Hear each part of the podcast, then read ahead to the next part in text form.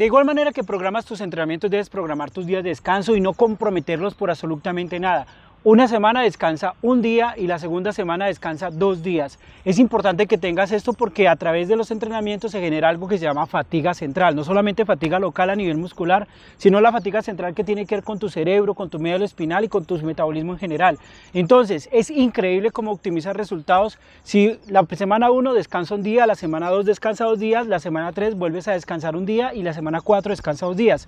Si te queda muy difícil hacerlo, entonces cada tres semanas descansa dos Va a ser increíble cómo optimizar resultados, cómo previene lesiones, cómo previene la fatiga general que a veces sucede durante el entrenamiento y hace que la gente deserte. Así que mantén el ánimo programando bien también tus descansos que deben ser inamovibles. Full bacano.